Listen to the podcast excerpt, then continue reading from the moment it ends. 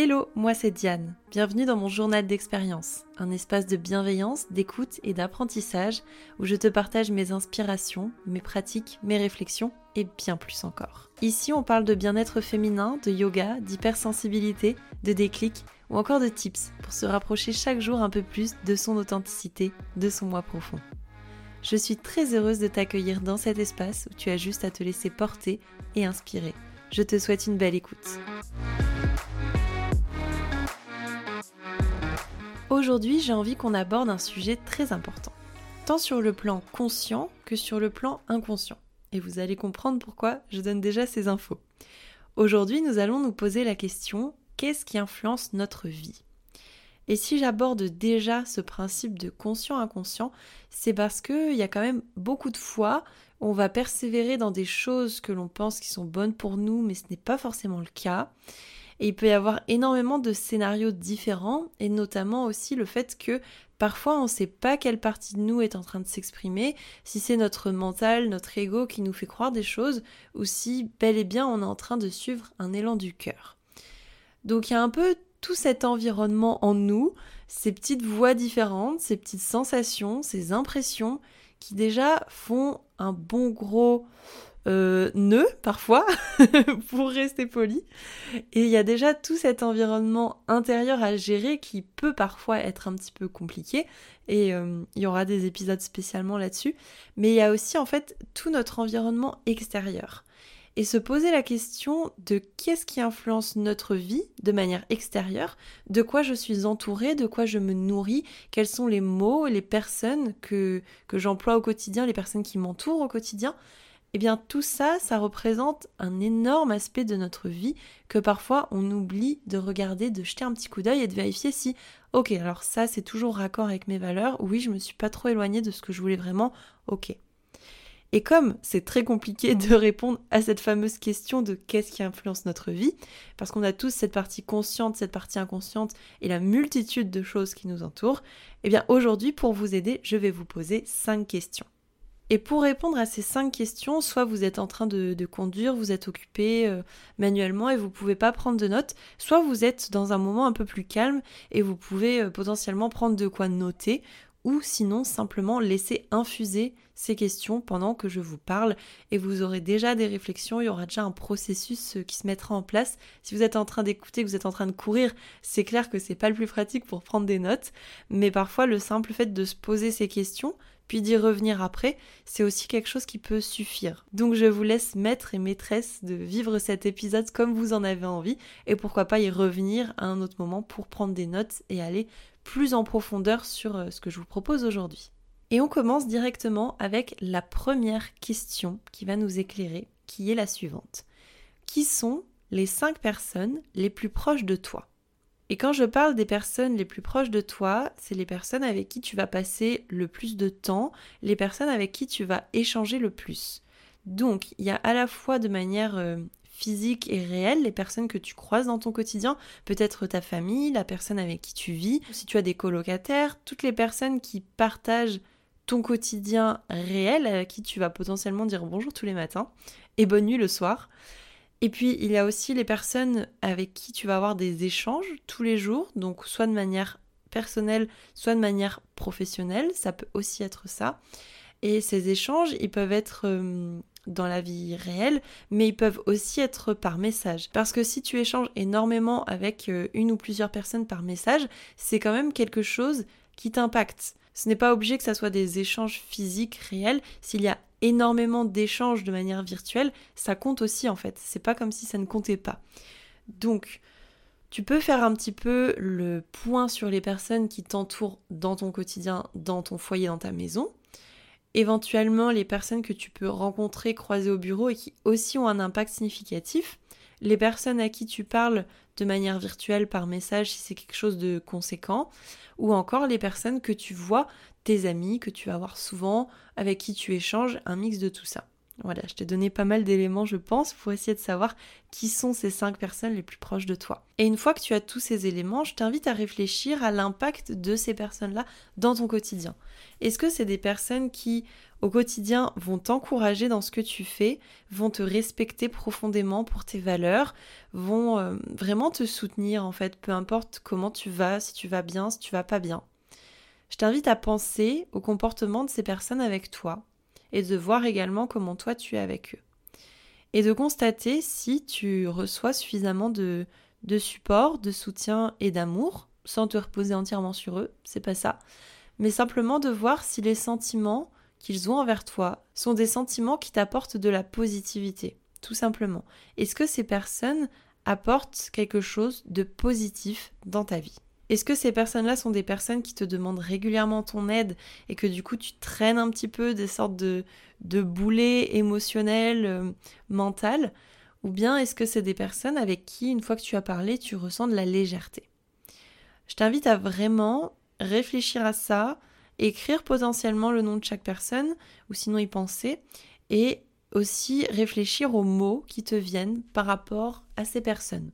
Peut-être que tu as euh, un ou une meilleure amie et ton premier mot, ça va être euh, partage et joie. Bah, c'est trop cool. Peut-être que tu vas penser à quelqu'un de ta famille et tu vas entendre euh, bah, lourdeur, pas facile. Ok, ça donne des informations. Parce que ces personnes, les cinq personnes les plus proches de toi, c'est des personnes qui vont énormément influer et teinter ton quotidien. De manière consciente et inconsciente, mais si tu es entouré de personnes qui ne te portent pas vers le haut, ça ne va pas t'aider et tu vas devoir redoubler d'efforts si tu as envie d'apporter plus de positivité dans ta vie. Donc cet aspect-là, qui pourrait faire un épisode entier finalement, il est très important. Donc je t'invite à prendre le temps et à considérer, à voir cet entourage proche qui est autour de toi. Question numéro 2, quel est ton rapport avec ton téléphone? Là aussi, c'est super important et on le néglige parce qu'on va y passer parfois 3, 4, 5 heures par jour, ça va dépendre des personnes, peut-être que deux aussi, hein. mais sur une journée, ça représente quand même énormément de temps, le temps que l'on passe sur notre téléphone. Donc la première chose que tu peux faire, c'est d'aller voir dans tes réglages combien de temps tu passes sur ton téléphone. Si tu n'as jamais été voir, je pense que tu risques d'être un petit peu surprise, surpris. Ça met une petite claque. Et personnellement, j'ai mis directement sur mon écran de téléphone le temps que je passe dessus. Donc je vois dans la journée si, j'y ai déjà passé une heure, deux heures. Et tout de suite, je me dis, oh là là, c'est pas possible ça. On met ça de côté, on va dans la nature, ça va pas. Mais voilà, je te propose déjà de te poser la question et d'aller voir sur ton téléphone combien de temps tu passes dessus par jour. Ensuite, la deuxième question reliée à ça, c'est quelles applications j'utilise le plus sur mon téléphone. Et normalement, tu devrais avoir ces indications dans le combien de temps tu passes. Tu peux voir si tu as passé euh, une heure sur Instagram, 30 minutes avec ton GPS, 15 euh, minutes sur euh, tes messages et 40 minutes sur un, un jeu quelconque dans les transports en commun, par exemple. Donc là, ça te donne déjà une autre idée, une autre information sur quelles sont les applications que tu vois que tu passes tout le... Ouais, ça, me rend un peu folle des fois quand j'y pense, mais pour moi aussi, hein, et ça me permet de prendre de la distance, mais de voir par exemple une heure passée sur Instagram, euh, si j'y ai créé une vidéo, quelque chose d'utile, je suis contente, mais si c'était juste pour regarder ce que font les autres, euh, généralement ça m'apporte pas des choses euh, absolument incroyables dans mon quotidien. Et d'ailleurs, la question suivante va avec ça, toujours dans, dans cet aspect, quel est ton rapport avec ton téléphone, c'est quels sentiments surgissent de tout ça? Quels sentiments surgissent quand tu utilises tes applications? Alors peut-être que tu joues 30 euh, minutes à un petit jeu par exemple, et ça en fait ça te permet de vraiment euh, te relâcher parce que tu en as besoin après ta journée de travail, et soit pourquoi pas, pourquoi pas en fait. Hein. Euh, on peut aussi lire un livre ou faire du sport, mais si vraiment il y a un passage de ok je me vide la tête avec ça, pourquoi pas, ça se respecte de ouf en fait. Par contre, euh, là, quand je reviens sur Instagram, c'est vraiment une application qui peut générer énormément de sentiments. Et c'est important d'en prendre conscience. Et il y a des fois où moi, je me suis potentiellement perdue sur Instagram et après, je me sens pas tip top et je sais pas pourquoi. Et en fait, c'est parce que j'avais vu quelque chose ou quelqu'un ou que j'avais envie de faire et que j'ai pas fait ou je sais pas quoi. Et ça peut me créer de, de la frustration, de l'énervement, de la culpabilité, ça peut générer énormément de sentiments. alors qu'en fait à la base il suffisait de ne juste pas ouvrir l'application ou d'en avoir un usage qui soit modéré, tempéré et conscient surtout, en avoir un usage conscient. Donc c'est important de se poser toutes ces questions sur ton rapport avec ton téléphone pour voir en fait effectivement tout ça, tout ce qui influence ton quotidien, tout ce qui vient teinter une fois de plus tes émotions. La troisième question est la suivante. Est-ce qu'il y a des figures qui vous inspirent et pourquoi? Des personnalités, euh, des figures, ça peut être euh, un personnage de dessin animé comme une personne réelle, comme une personne encore vivante, comme une personne décédée. Des figures, ça peut être vraiment une multitude de choses. Donc vous demandez pourquoi il vous inspire. Qu'est-ce qui vous inspire? Parce que essayer de comprendre ce qui vous attire le plus dans la réussite de quelqu'un ou de quelque chose va vous donner des indications sur ce que vous voulez vraiment, sur ce que vous vous souhaitez à vous-même et potentiellement des rêves que vous avez de, cacher.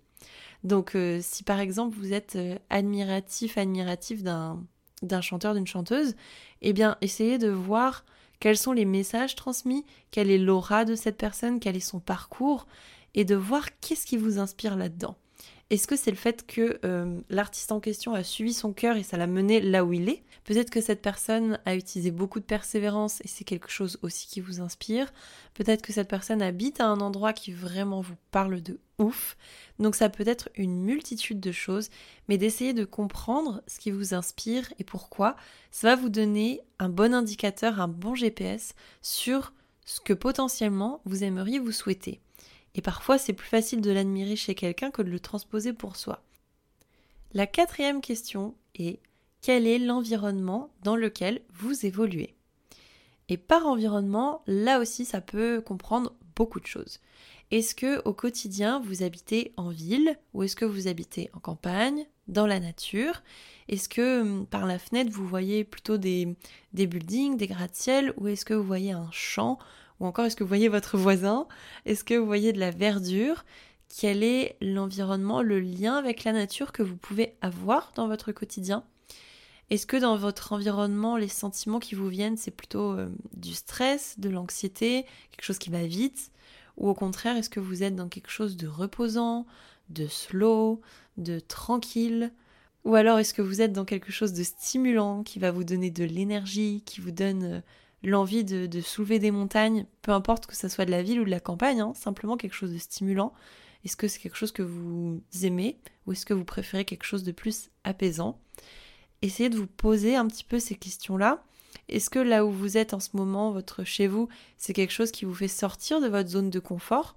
Parce que vous préféreriez être dans la nature ou parce qu'au contraire, vous préféreriez aller dans une ville pour développer telle ou telle activité? Toutes les réponses sont totalement OK.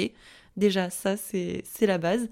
L'important, ça va être de vous poser la question si vous êtes en accord avec votre environnement là, tout de suite, maintenant, aujourd'hui, et potentiellement dans votre futur proche, voire votre futur lointain.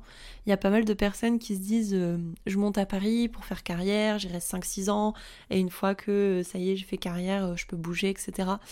Euh, oui, pourquoi pas, mais ça va dépendre avant tout de, des besoins de votre corps et de votre cœur, parce que c'est une réflexion qui est quand même basée sur le mental. Si on reste juste comme ça en surface, il faut vérifier si c'est ok en fait d'être dans une grande ville. Donc, ça peut être Paris, mais ça peut être n'importe laquelle.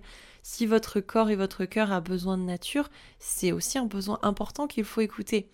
Et vraiment, euh, tous les scénarios sont possibles il n'y a aucun jugement de, de valeur ou d'appréciation dans ce que je vous communique là, si ce n'est d'être honnête avec vous dans votre processus et dans vos besoins. Parce que seul vous, c'est ce qu'il y a de vraiment important, c'est quel est l'environnement qui va à la fois permettre de s'apaiser mais aussi de grandir, et seul vous a toutes ces réponses. Donc c'est important de savoir comment vous vous sentez actuellement, là où vous êtes, et si c'est quelque chose que vous avez envie de vous souhaiter dans votre futur proche et un peu plus lointain. Et la dernière question, la cinquième, revient un petit peu sur ce que je vous ai dit en début de cet épisode. Ça va être la suivante. Sais-tu reconnaître les différentes voix que tu peux entendre en toi? Parce que, oui, ça peut faire un petit peu bizarre, euh, voir un chouïa schizophrène, ce que je vous raconte là, mais on a bel et bien plusieurs voix qui s'expriment en nous. Et on, le sait, et pas besoin d'aller trop loin là-dedans. On sait qu'il y a des fois des voix qui sont pas très cool, qui nous disent ouais t'abuses, ouais t'en fais pas assez, puis ça c'est pas assez bien, puis ceci, puis de toute façon euh, t'es pas assez bien pour ça, nanana. Il y a ce genre de voix.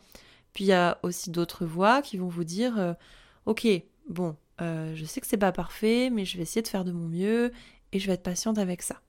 Je vais essayer de tempérer, je vais essayer de me soutenir comme je peux.